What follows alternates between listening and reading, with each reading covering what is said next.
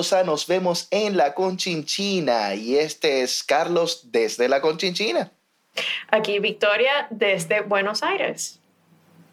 Y aquí Natalia, desde la sucursal con más iglesias de Estados Unidos. No puede ser con más, ese es el lugar con más iglesias de Estados Unidos. Por supuesto que no, pero me gusta decirlo porque hay demasiadas. Puede que sí lo sea igual. ¿Quién quita? el capítulo de hoy o el episodio de hoy vamos a tocar un tema porque nos hacen muchas preguntas y si vives en el extranjero vas a escuchar esto siempre. ¿Cómo hiciste para irte? Ay, Dios. Entonces, para ahorrarnos un poco eh, la- el palabreo, eh, esencialmente por eso estamos haciendo este capítulo, porque cada vez que nos pregunten, eh, toma, Aquí está el capítulo. aquí está el capítulo, escúchalo. Eh, ¿Cómo emigrar sin volverse loco? ¿Ok? Y vamos, la experiencia que tenemos nosotros tres es de emigración planificada prácticamente. Entonces, eh, si estás en una circunstancia de vida o muerte, mira, vete, no tomes en consideración nada de esto, pero los consejos que vamos a dar van a ser basados sobre todo en nuestra experiencia como eh, inmigrantes en tres países.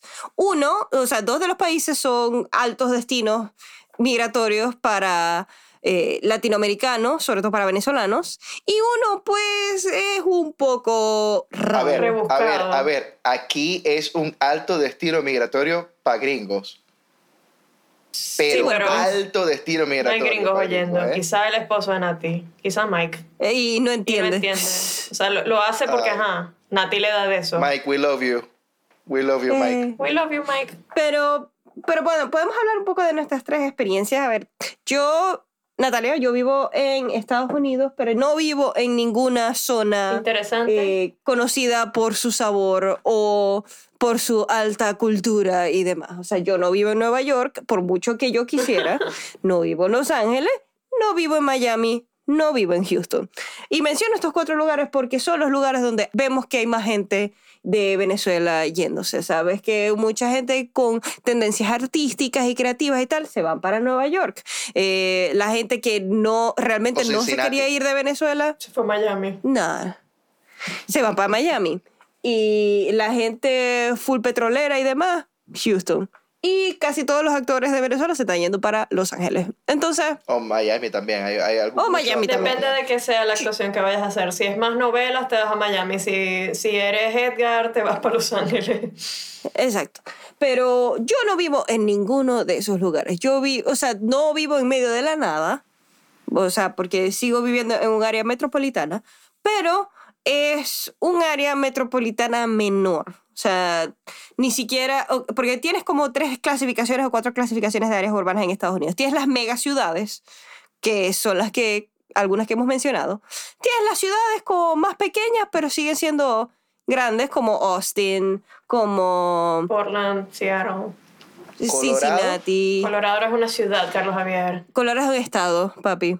Denver. Philly es, es importante, es súper importante, pero no tiene el nivel de locura que tiene Nueva York o San Francisco. Mm. ¿Me entiendes? Mm. Eh, Boston, ese tipo de cosas.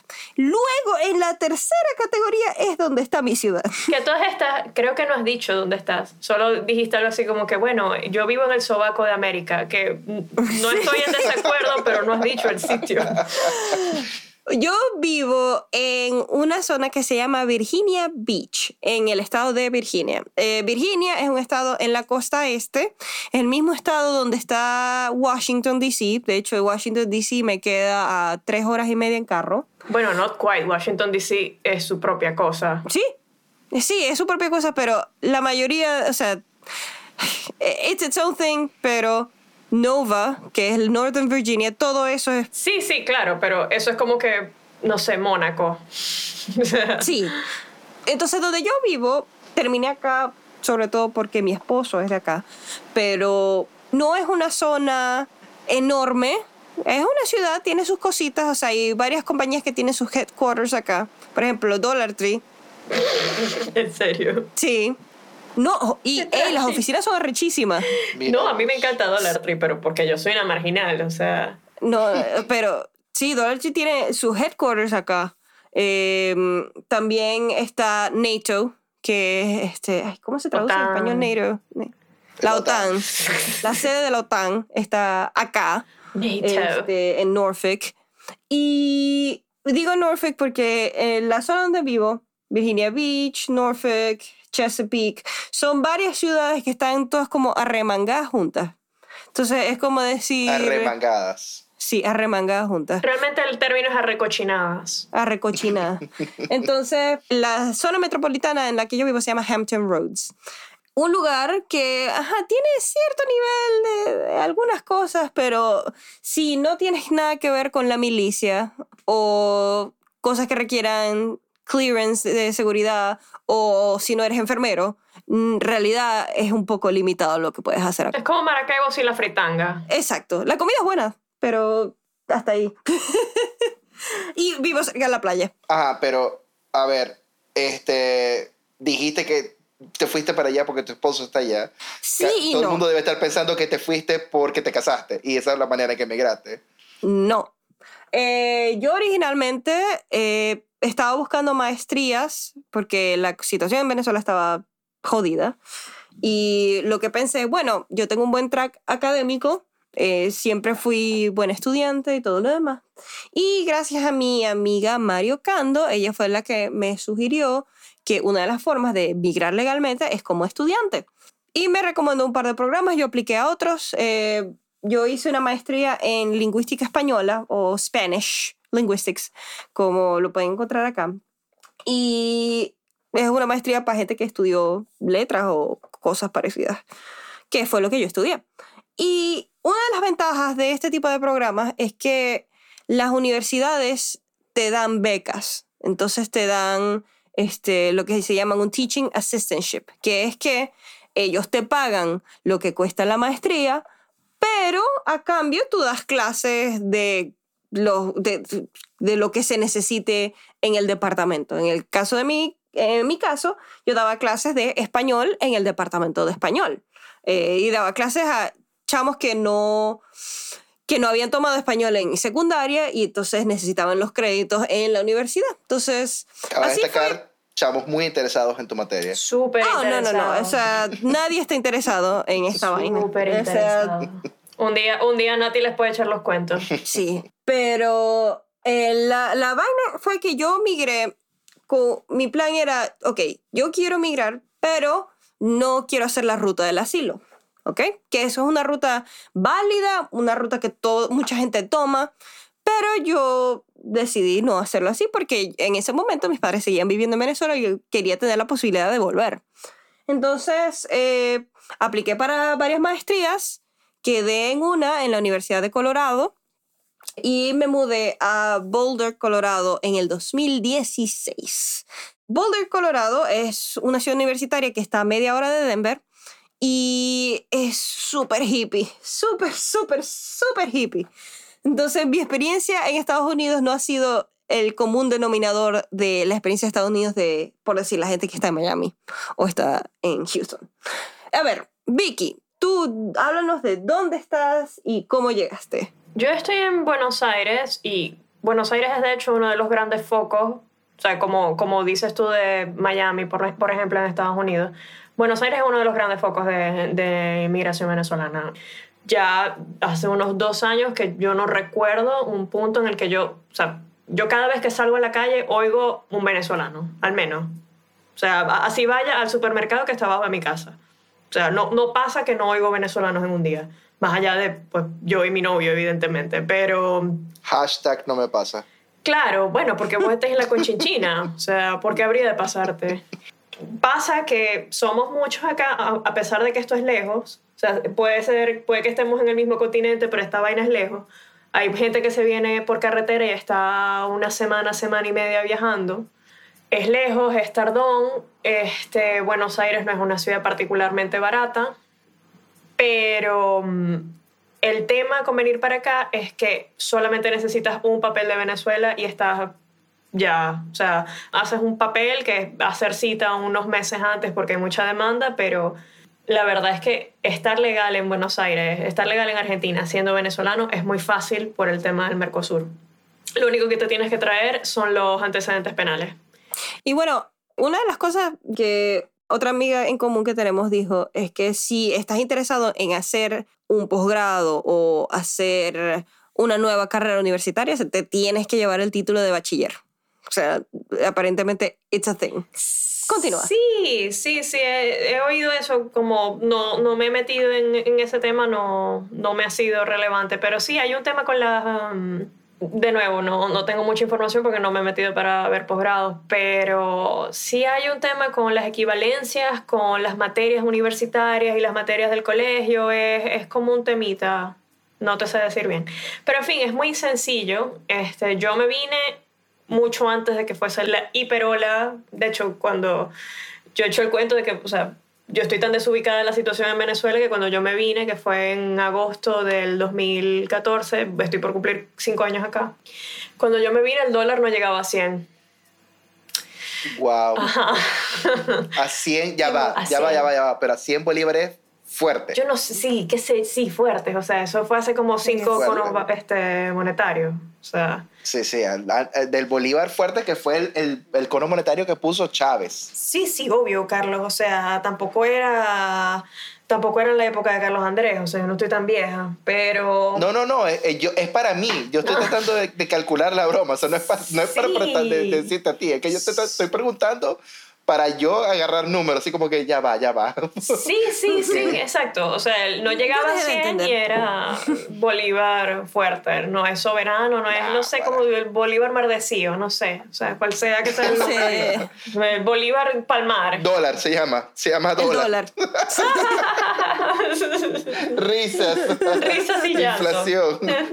Inflación. Ahora, Carlos, ¿cómo terminaste tú en Vietnam? Me imagino que mucha gente te pregunta. Bueno, este, yo estaba caminando, me llegó el ejército, me dijo que me alistara. Carlos. Este. Esto no es Forrest Gump, por favor. Y llovía de arriba no, chica, y llovía mira. de abajo. no, mira, sí llueve de arriba y sí llueve de abajo. No, no, sí, yo, yo, le creo a Forrest Gump. Totalmente. Mira, Tom Hanks no miente. Pero mira, no, lo que pasa es que yo en Venezuela trabajaba en una escuela internacional, en la, bueno, en la única escuela internacional de Maracaibo, que es la Escuela Bellavista. Y cuando uno trabaja en una escuela internacional, generalmente puedes saltar de una a otra. No es que son la misma empresa en todos lados eh, pero hay una red. del mundo, pero es una red bastante unida. Y entonces como que si, si uno trabaja en una escuela internacional y hace un buen trabajo, generalmente uno tiene buena referencia para cualquier otra escuela internacional en el mundo. Claro, siempre entra en juego, pues, los papeles que son necesarios depende del país y todo eso, ¿no? En Vietnam, particularmente, mmm, no era demasiado difícil. Los papeles que requerían sí eran como que bastante, pero eh, todos eran posibles, los logramos conseguir utilizando, por supuesto, gestor, porque es imposible conseguir papeles en Venezuela si no es con un gestor. No, de pronto puedes, pero se te va la vida y tenías que hacer cosas. Sí, exacto. Uno tenía que vivir. Mm. Pues. Este, y al llegar acá nos encontramos con la sorpresa de que Vietnam es una Venezuela que funciona, más o menos. Y aquí todo es marañado, así que los papeles no eran tan necesarios. Es más, la mitad de los papeles que me traje no, no, no se usaron. Una pausa. Este, cuando estabas hablando de lo de las redes, este, tengo entendido por cosas que tú me has dicho que con lo de que tú puedes pasar de, de, escuela a escuela, vas como de alguna forma, entre comillas, subiendo de nivel. O sea, que primero te tocan como destinos que son como tercer y segundistas y después eventualmente podéis ir subiendo de escalafón hasta que eventualmente estás como que, no sé, en Tokio, en Londres. Sí, depende, depende del color de tu piel mucho, ¿no? Este, es triste decirlo, pero depende mucho del color. Bueno, de pero para, para una cuestión como este episodio en el que estamos hablando de nuestras experiencias, eso también hay que decirlo, ¿no? O sea... Sí, sí, sí, sí, sí, sí. Mira, este, si tú eres gringo, blanco, tú puedes acceder a la mejor escuela de una. Y europeo supongo que también, ¿no? No, europeo puede tener problemas. ¿En serio? Un europeo puede, sí, sí, sí, porque europeo puede ser no nativo. Y lo nativo pesa mucho, especialmente en Asia. Pesa mucho. Como, como... Si no eres gringo, eh, perdón, vamos al segundo escalafón, al segundo nivel. Si eres gringo y eres negro, amigo, tienes que comenzar bajo. Tienes que comenzar en Jamaica, tienes que comenzar en Venezuela, tienes que comenzar en, en Latinoamérica con las escuelas Chamo, ¿en serio? ¿Así tan de jeta? Sí, sí, Eh, sí. Es así de jeta también acá, pero Sí, eso sí, es sí. todo un Sí, tema. pero allá es Sí, sí, interno, sí, o sea, es- de, de- de otra forma es como No, no. es abiertamente es abiertamente racista, entonces el sistema que chimbo. Nuestra escuela, por primera vez en sus 10 años, acaba de este, contratar a una persona negra. Este año. Para que tú veas lo difícil que es. No es porque nuestra escuela sea racista, sino porque los padres, pues sí lo son. No, y Entonces- no, no solamente eso, Carlos, pero, o sea, yo que trabajo en educación acá, en Estados Unidos, una de las cosas que hay es que nadie realmente sabe de la educación internacional hasta que alguien que conoce de alguien sabe. O sea, es un mundo al que se llega por referencias. Sí, es un secreto, un secreto bien guardado. Mm. O sea, es un secreto, kind of secreto a voces, pero los maestros acá no saben. O sea, por ejemplo, mi, mi esposo también es maestro y yo fui la que le dio a conocer la idea de las escuelas internacionales, porque eso aquí no se usa. Y las escuelas internacionales son eh, esencialmente escuelas donde tienes currículum americano o currículum inglés o currículum francés. Europeo, europeo del, del occidente. Sí, europeo del occidente, exacto. Sí, porque ya eres búlgaro y eres, me imagino que serás medio mier- mierdita, pues. Sí. Pero eso de nuevo es todo una harina para otro costal. Sí. Pero bueno, ¿cómo mirar sin volverse loco?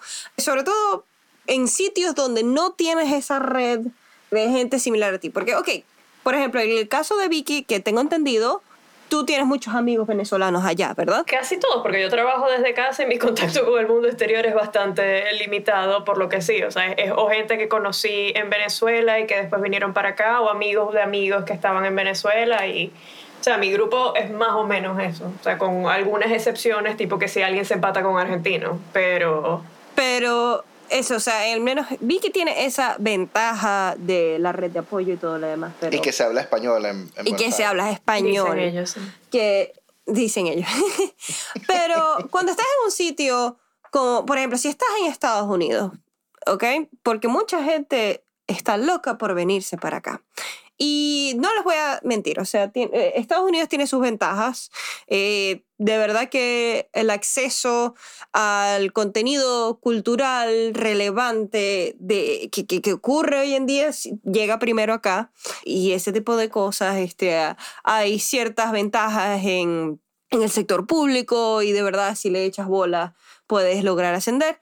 Pero lo que nunca te cuentan es que sí hay problemas de discriminación de Estados Unidos.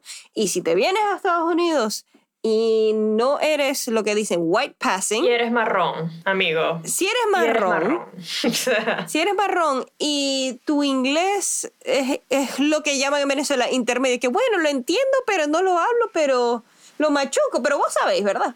Yes. Yes. yes. yes. Este, quizá o sea, vas a tener muchas menos oportunidades y vas a tener más discriminación laboral y de lo que creías. O sea, a menos de nuevo que estés en Miami, que es la capital de Latinoamérica. Pero más allá de eso, vais a perder si no habláis inglés. Y, y eso, o sea, lo de la discriminación abierta, mira, a mí me han discriminado un verguero de veces, tipo haciendo reclamos y demás. Yo a veces he tenido que recurrir a mi esposo blanco para que me tomen en serio Usa- usando la carta blanca. Usando literalmente la carta blanca. Este, y otra vaina que no te dicen al llegar acá es que los venezolanos y el latinoamericano, en, en líneas generales, están muy acostumbrados a hacer las cosas en sus propios términos. ¿Ok? Acá es muy. Ok, eh, las cosas se hacen así y se hacen así y ya. Hay muy poca apertura a que la gente tenga una mente abierta. O sea, ¿En qué sentido no? en muchos sentidos, o sea, puede empezar en cosas pequeñas como la comida, por ejemplo. Tipo, ay, yo solamente como esto y esto y esto. No estoy abierto a probar tu arepa o lo que sea. No te la mereces, maldito. No te la mereces, Karen. No te lo mereces, Denise. No te mereces, no te mereces mi arepa, Chad. Exacto. Y que se espera que, ¿sabes? La gente, la gente acá está muy en su peo, ¿ok? Que es una vaina que es jodida cuando vienes de Venezuela o cuando vienes de Latinoamérica, ¿ok? que es que, ok, puedes tener tu grupo de amigos, todos son gringos, todo lo demás, pero, o sea, cada quien anda en su propio mundo con sus propios problemas y tener un, un apoyo emocional como lo tenías en Venezuela no va a pasar. O sea, olvídate, no va a pasar. Una pregunta, dirías, para quien escucha, dirías que Virginia Beach es un lugar al que puede ir un venezolano con un capital a explorar a ver si consigue trabajo? Mm, o sea, de nuevo, la vaina es que es todo depende, depende de muchos factores. O sea, ¿qué tipo de trabajo? Si es para abrir una empresa, mira, aquí hay mucha oportunidad para abrir empresas. O sea, porque es una ciudad que está creciendo. Eh, aquí, de hecho, hay un emprendimiento de comida venezolana y le está yendo muy bien y la comida es buena. Pero, o sea, si es como, ay, me voy a venir a ver qué hay. Eh, no, o sea, a menos que tengas un interés en la milicia, no vas a lograr nada acá. Porque la mayoría de los trabajos donde estoy están fuertemente controlados por el Departamento de Estado. Y para trabajar en el Departamento de Estado o en cualquier contratista que trate con el Departamento de Estado, tienes que tener residencia permanente o tienes que ser ciudadano.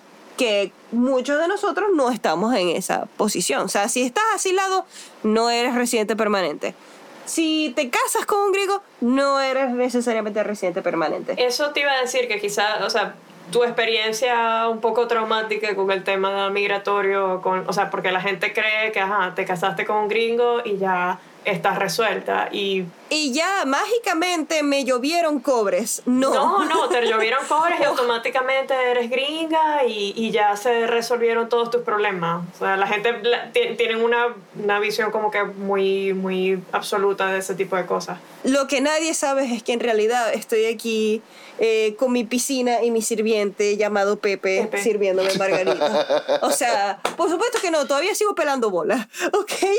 Este, casarse con un gringo no es... No es garantía.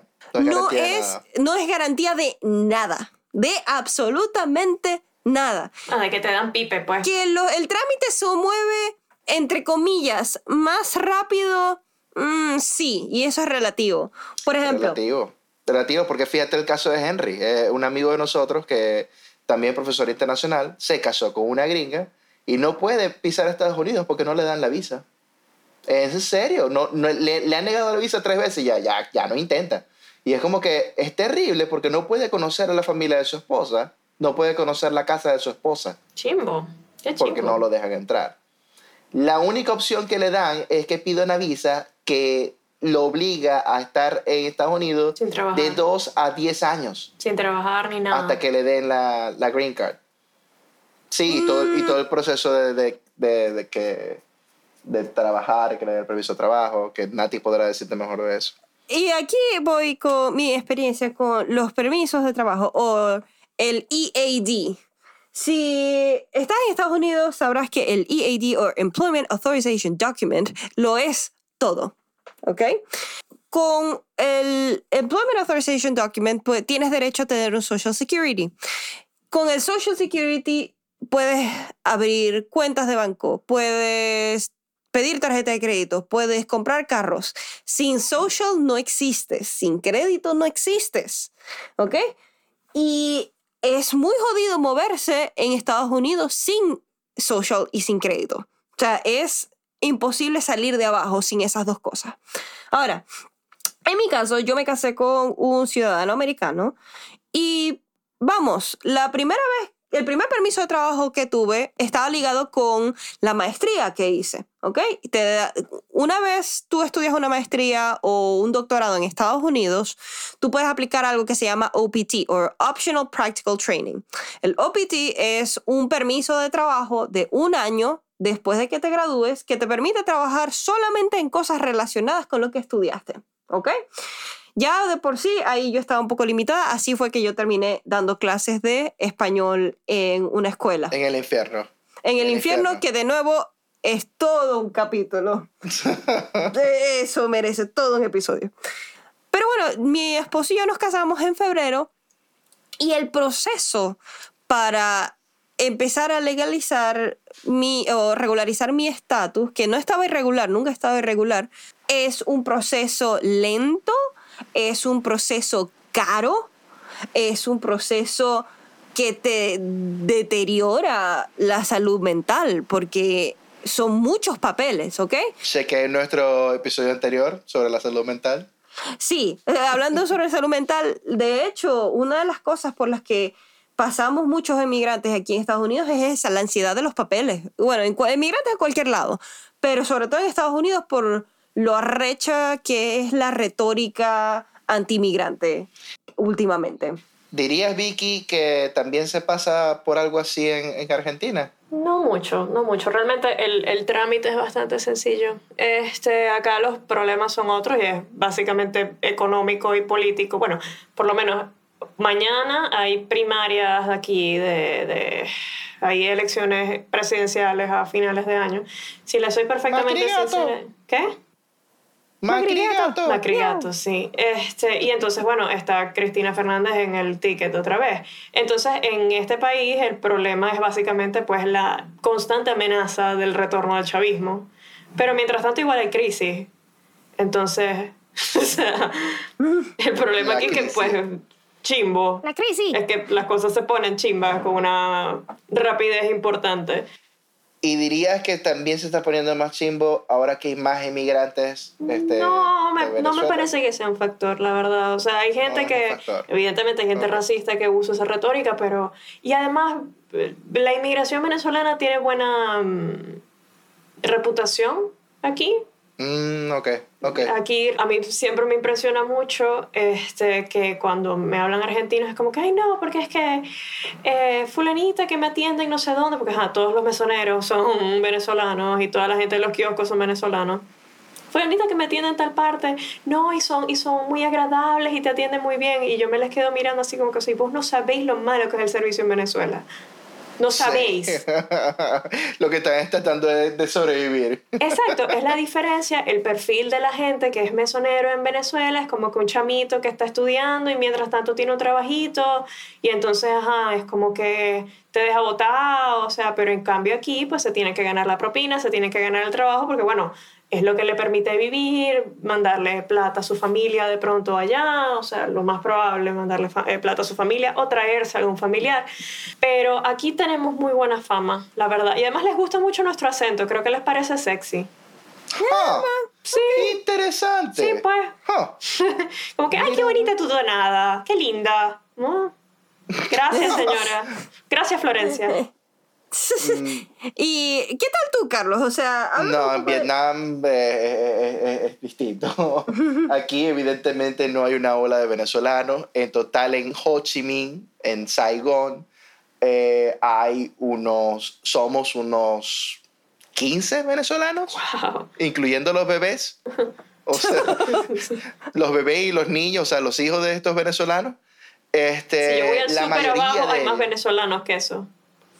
Sí. Este, la mayoría de estos venezolanos son pilotos, la gran mayoría. O sea, de estos 10 venezolanos adultos que hay, probablemente 5 sean pilotos. Este, y los otros 5 son esposas de los pilotos. Entonces, eh, es un caso muy distinto. Sí hay el caso del venezolano que se vino para acá a explorar. Lo hay. Hay un par de venezolanos que llegaron acá este, buscando, bueno, hay una venezolana que llegó acá casada con un holandés y llegó acá y se separó de ese holandés y ahora está buscando hacer su propio negocio con las telas y con diseño de ropa y le está yendo bien, mira, o sea, sí, sí se hizo su clientela y tal. Este, pero es un caso raro, o sea, no, venirse para acá a explorar no es posible. O sea, uno tiene que venir con algo ya. Y lo que decías del papeleo, o sea, aquí es distinto porque al final nada más, más o menos llegas y ya, y siempre hay, o sea, quizá no entres de una vez a trabajar en lo tuyo, pero puede ser rápido, puedes trabajar en un kiosco, puedes trabajar en una tienda, o sea, hay, hay opciones de que, o sea, no vas a terminar en la calle, ¿me entiendes? Incluso durante la crisis. Sí, no, aquí no puedes, este, agarrar un trabajo chimbo como que, bueno, trabajo chimbo suena mal, Trabajo de baja paga. De, de baja paga, como decirte mesonero o taxista, porque, ajá, ¿cómo te vas a comunicar? Sí. Ay, ¿verdad? Aquí hablan vietnamita, entonces Sí, es como que, ser un ok, problema. el- la comunidad que habla inglés es muy específica y su- los trabajos para atender a las personas que hablan inglés son muy específicos. Entonces, como Sí, son que bilingües. no puedes agarrar. Ajá, entonces no, no, no, no, no le puedes quitar esos trabajos a los vietnamitas. Es imposible. Este. mm, Y otra de las cosas, volviendo un poco al tema de Estados Unidos, y quería desmitificar de nuevo toda la, la cuestión de casarse con un gringo es sacarse la lotería. No lo es, porque nosotros hicimos nuestro papeleo, metimos nuestros papeles para lo que se llama el Adjustment of Status, que es ajustar mi estatus actual, que es de visa de estudiante a residente permanente. Y eso fue un paquete que pesó y ni, ni siquiera estoy exagerando porque lo pesamos en el correo, pesó como unos 5 kilos. Wow. O sea, ni Cadivi. De papeles. Cadivi te prepara para esto, o sea, porque es en esta carpeta tiene que ir el formulario bla bla bla bla con las cosas ta ta ta tal y esta bla bla bla bla con un bolígrafo tal cosa, o sea, y el cheque tiene que ser depositado a esta cuenta con estos bancos, pero no puede ser en cash porque si no te jodiste, ¿entiendes? Todo es así y los formularios son largos y son ladillas y respondes las mismas preguntas 600 veces. Entonces, tuvimos que enviar pruebas de nuestras conversaciones, fotos, o sea, álbums de fotos, eh, tarjetas, fotocopias de tarjetas que habíamos recibido para nuestra boda, eh, fotocopias de el contrato de alquiler, fotocopia de, o sea, de todo, todo, toda vaina que pueda afirmar que es una relación legítima. Enviamos ese papel y una vez tú envías ese camastrón de 5 kilos, ¿verdad? Ahí empiezan las notificaciones, o sea, el proceso para obtener una green card depende de dónde envíes los papeles y depende de, lamentablemente, de quién está en la oficina. Porque ahorita se está tardando de 10 a 14 meses. O sea, Wow. yo metí los papeles en abril. Si me sale la entrevista, me puede ser que me salga para el abril del año que viene. ¿Me entiendes? O sea, y en ese tiempo, entre que te entrevistan para la green card y que metiste los papeles, uno de los millones de papeles que uno mete es un Employment Authorization Form o el permiso de trabajo, que es, ok, eh, sabemos que estás en trámite, necesitas trabajar, tienes esta tarjeta que te permite viajar y trabajar, porque esa es la otra vaina. No es que, bueno, me casé, metí los papeles, me voy a ir a otro país para esperar. No puedes irte de Estados Unidos. Porque pierdes el proceso. Porque pierdes el proceso. Eh, lo leen como que desististe. Exacto. Entonces, tienes que quedarte acá y tienes que tener suficientes fondos para vivir sin trabajar o trabajar debajo de la mesa. Que la vida en Estados Unidos no es barata, ¿ok? Ahorita me acaba de llegar mi permiso de trabajo. Después de que, de nuevo, y bueno, este episodio lo estamos grabando a mediados de agosto, eh, pero cuando originalmente metí los papeles fue en abril, o sea, fueron cuatro meses, nada más para el permiso de trabajo, ¿ok? Nada más para el permiso de trabajo, ni siquiera green card ni nada. Cu- Una vez obtenga la green card, no es que, oh, todos mis problemas se solucionaron. No, hay otro paso, porque me aprueban una green card condicional, porque llevo menos de dos años de casada.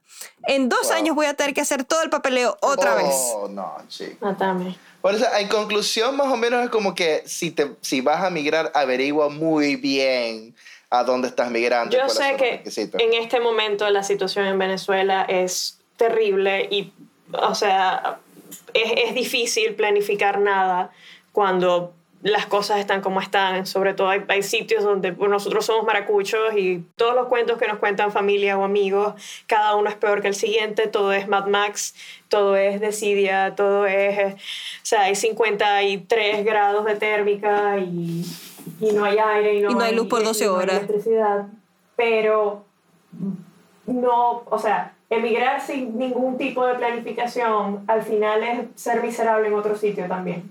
Y ser miserable solo. Sí, Mm. sí. Yo no puedo decirle a alguien des- cómo hacer su vida y de- entiendo que en el desespero pues agarras un palito con un, con un pañuelo como el chavo y te vas de, tu, de la vecindad cuando le dijeron ratero, ¿no? O sea, yo entiendo eso, yo entiendo el Wow. desespero.